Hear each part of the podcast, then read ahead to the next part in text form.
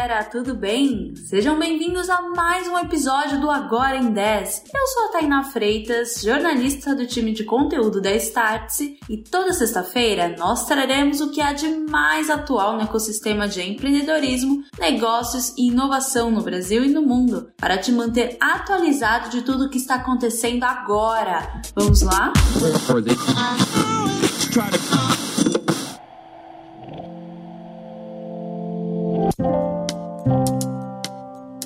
Sexta-feira começou no mínimo atípica para os funcionários do Twitter. Hoje, confirma-se o rumor de que Elon Musk, o novo dono da companhia, irá demitir metade de sua força de trabalho. E quando eu falo metade, é literalmente isso. A expectativa é de que ele demita 3.750 funcionários dos 7.500 que possui hoje. Os funcionários foram informados da demissão em massa através de um e-mail e a forma de que ela está acontecendo não é nada convencional. Para começar, todos estão com acesso vetado aos sistemas do Twitter. Os crachás para entrar nos escritórios também não estão funcionando mesmo de quem permanecerá empregado. Se o funcionário receber um e-mail em sua caixa do Twitter, isso significa que ele continua na companhia. Em caso de desligamento, o e-mail será enviado ao seu e-mail pessoal. E a expectativa é que a companhia receba muitos processos, pois a legislação dos Estados Unidos exige que uma empresa com mais de 100 funcionários forneça um aviso prévio por escrito 60 dias antes de uma demissão em massa, o que não aconteceu. Agora, esses desligamentos irão se somar às de outros executivos C-level do Twitter. Paraga Graval, CEO da companhia, Ned Siegel, CFO, o. Líder do jurídico Viraya Gage, Sarah Personetti, líder de publicidade, e Dalana Brand, chefe de pessoas e diversidades, essas últimas que se demitiram no dia seguinte da compra do Twitter pelo Musk. Enquanto isso, o próprio dono do Twitter está trabalhando para acabar com o êxodo de anunciantes na companhia. Os publicitários que antes investiam dinheiro na empresa agora estão questionando os planos de Elon Musk, que segue publicando provocações sobre liberdade de expressão em seu próprio perfil na rede, o que ajuda a alimentar todo esse anseio. Embora ele tivesse externado vários planos para a companhia antes de sua compra, Agora que ela foi efetivada, é difícil traçar qual será o futuro do Twitter. Rumores são de que a companhia irá implementar a função de editar tweets e que agora quem desejar ter um perfil verificado, que antes era gratuito, deverá pagar 8 dólares por mês. O dono da rede lidou com as críticas publicando memes em seu perfil. E a gente continua te atualizando das novidades do Twitter e Elon Musk lá no starts.com. Até lá!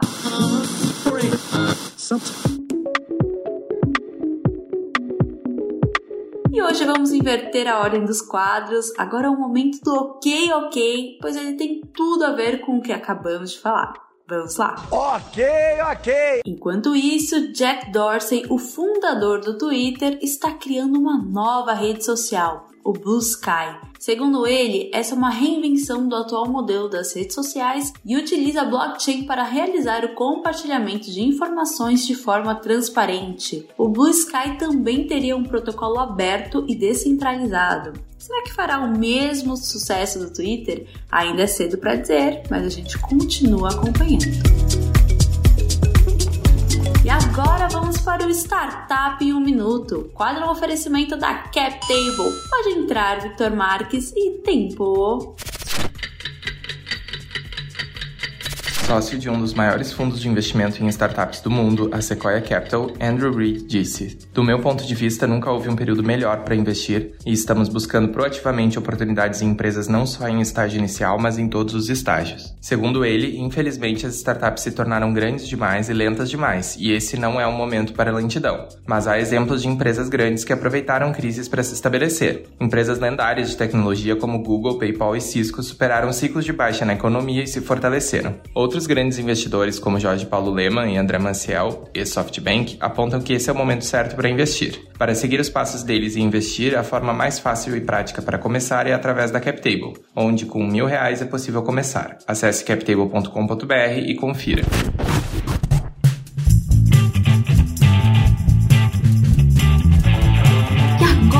Ao nosso termômetro da semana. Hoje a edição é especial do Web Summit, maior conferência da Europa sobre tecnologia e inovação e que a Starts está presente. A gente está lá através da nossa imersão em Portugal. Eu vou deixar o link aqui para quem quiser saber mais.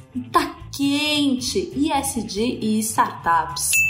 Sim, o ISD continua em alta e a expectativa é que não saia desse patamar tão cedo. Investidores do Brasil e de Portugal se uniram no Web Summit e comentaram que, após o modelo de negócios da companhia, a segunda pergunta que eles mais fazem é: como sua empresa irá ajudar a melhorar o mundo?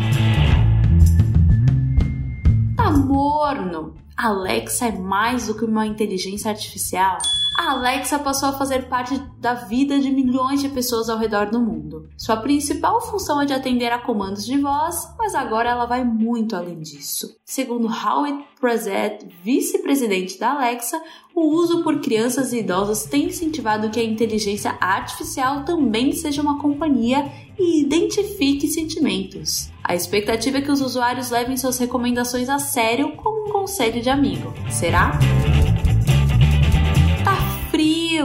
unicórnios. Apenas 24 startups se tornaram unicórnios no terceiro trimestre deste ano, de acordo com Jagger McConnell, CEO do Crunchbase. Este é o menor número desde 2018. A efeito de comparação, mais de 140 startups atingiram o valor de mercado de 1 bilhão de dólares no mesmo período no ano passado. E este foi mais um episódio do podcast Agora em 10, uma produção Starts que vai ao ar toda sexta-feira, às 11 horas da manhã. A apresentação é minha, Tainá Freitas, com o roteiro de Tainá Freitas, Alberto Cataldi, Camila Feider, Sabrina Bezerra e Victor Marques e edição da Aerolitos. Até mais!